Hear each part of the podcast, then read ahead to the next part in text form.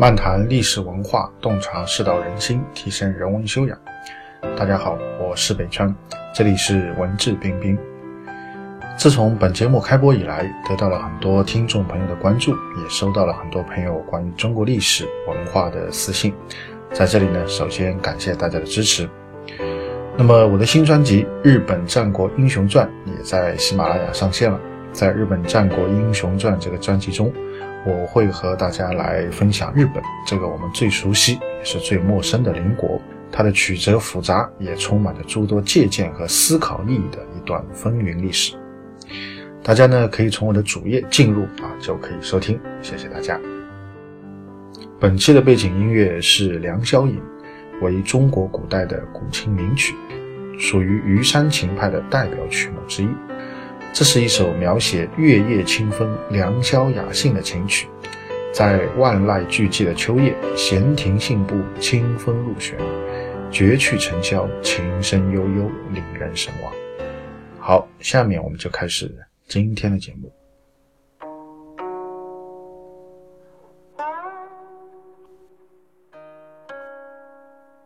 今天我们继续和大家来谈谈孔门弟子之曾参。那么上一回呢，我们谈到了曾参在病很重的时候啊，那么他曾经让自己的弟子来看看自己的手脚是否健全，以此来证明啊自己例行孝道已经圆满，呃，从此以后呢可以不必再这么担心。那么可能很多朋友听了以后呢，会觉得啊曾参这个人啊真的很迂腐啊。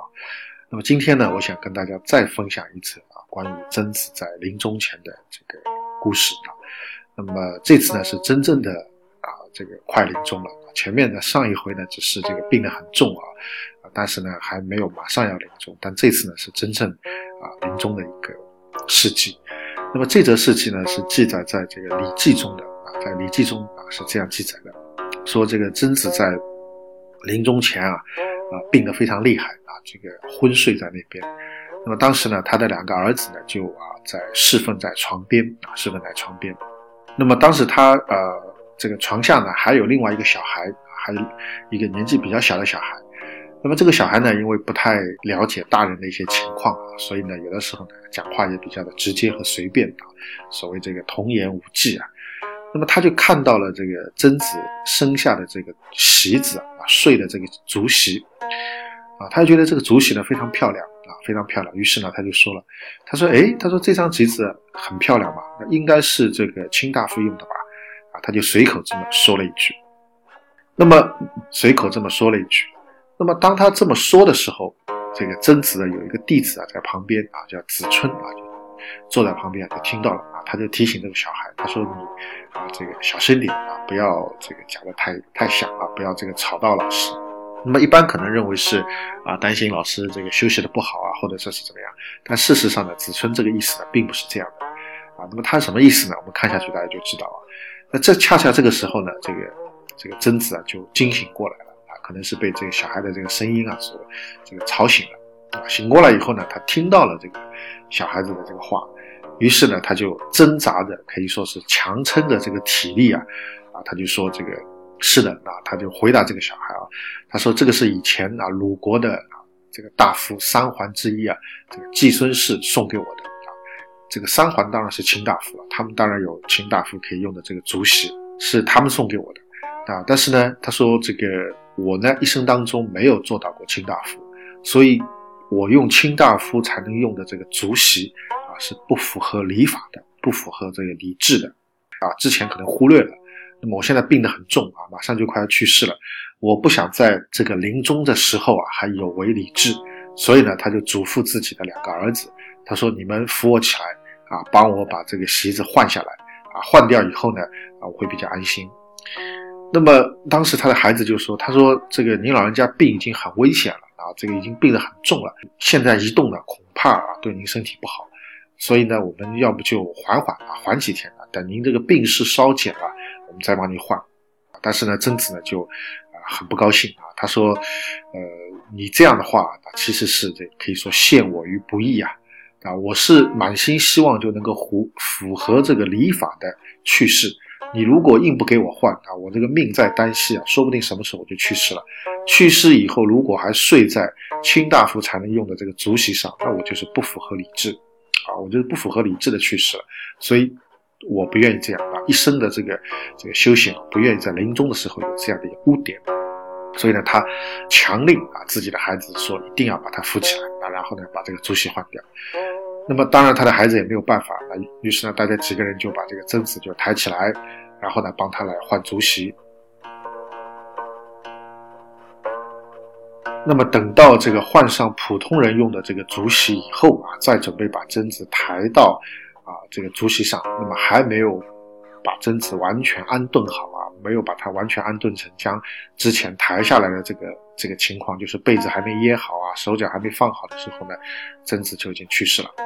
啊，这个是《礼记》当中的一个记载啊，所以这一段呢是真正他在临终前的一个故事。那么这段故事呢，可能很多朋友现代的朋友啊会觉得这个更加的迂腐啊啊，前面你说保护好啊父母给我们的身体，以免父母担忧啊，这个还可以理解的话，那么你现在病的都快要死了啊，这个身体下面铺的是谁用的这个席子，这有什么要紧的？那应该无关紧要了。对吧？你何必要强撑着在临终前要把这张席子换掉？甚至可能有的人会认为说，哎，可能就是因为你这么折腾了一下，所以加速了你的死亡啊！如果你这个不去换这张席子的话，也许你还可以再拖两天啊，再多活两天啊，可能对家人也是个安慰啊。所以可能更多的人会觉得，啊，贞子果然非常的迂腐啊，或者说是非常的鲁钝啊。那么这一点呢，我觉得可能是大家对这个礼法啊，可能这个了解还比较片面的啊。这个原因所致啊，那么很多现代批判儒家的朋友啊，有一个很重要的原因啊，就是认为这个儒家的礼法啊，这个不合理，甚至呢认为儒家的礼法就是一种啊这个啊压迫人的一种工具啊，压抑人性的一种工具。那么当然，我不否认说，在儒家后世的发展过程当中啊，慢慢有没有演变出一些只对单方面有利，而不是对双方都有要求的礼法准则。我不否认啊，应该这个是有可能的。但是呢，就礼法的本意来讲啊，它的本质是什么？本质它并不是一种外在的形式啊，或者外在的一种规格待遇，而是它的本质的精神是每个人都必须要尽本分、负责任。也就是说，每个人都有自己应该尽到的本分，应该负起的责任来。你把这个做到，这个就是礼法的本质。啊，由这个衍生出来，外在上就包含了很多很多啊，形形色色的要求。比如说啊，什么样身份的人应该穿什么样的衣服，在什么样的场合下应该着什么样的装啊，应该戴什么样的配饰啊，等等等等，都有很多要求了。但是这些要求，我们不能把它肤浅的理解为一种物质待遇，或者说一种等级观念，而应该更进一步的去理解成说。每个人在不同的场合下都有自己该做的事情和不该做的事情，所以其实礼法是对每个人都有要求。注意是每个人，不是这个单方面的，啊，不是像我们后世理解的，只是对臣有要求，对君没有要求；只是对子有要求，对父没有要求；只是对女性有要求，对男性没有要求，啊，绝对不是这样的，啊，所以曾子临终之前尚且要啊严格的来遵循礼法，这个恰恰代表什么？代表他啊认同说每个人都要尽本分负责任啊每个人都要克制自己的私欲来遵循自己应该遵循的啊责任和道义，因为身为凡夫啊每个人其实都是有自己的私欲的，如果每个人的私欲都泛滥出来，那天下就会大乱啊很多人就会受到伤害，所以如何来避免这样一种情况啊？所以圣贤社教说啊我们要礼法来约束自己的私欲。而且是每个人都有自己应该去遵循的礼法，来遏制自己所有可能泛滥出来的私欲，这就是礼的本质，这就是礼的本质。所以大家千万不要把它理解成一种等级观念和待遇的差别。当然，后世的不良演变呢，那是另外一个话题，并不是圣贤社教的本意。所以这点呢，希望大家能够了解啊。所以曾子他临终的时候还这么遵循礼法，他其实。我相信内心当中啊，一方面是对自己的一个要求，另一方面也是在给自己的孩子、给自己的弟子啊做一个榜样，做一个表率。你看我临终了啊，都还要只剩下这口气，我都要我都要来这个遵循礼法更何况你们，你们也应该遵循礼法。那如果天底下每个人都能够用自己合乎自己的礼法来克制自己的私欲的话，那么这个天下问题会少很多啊，会太平很多啊。所以这就是我们今天要跟大家分享曾子在临终之前啊恪守礼法，它的背后的这个本质深层的含义到底是怎么样的啊？希望呢大家不要对礼法产生误会。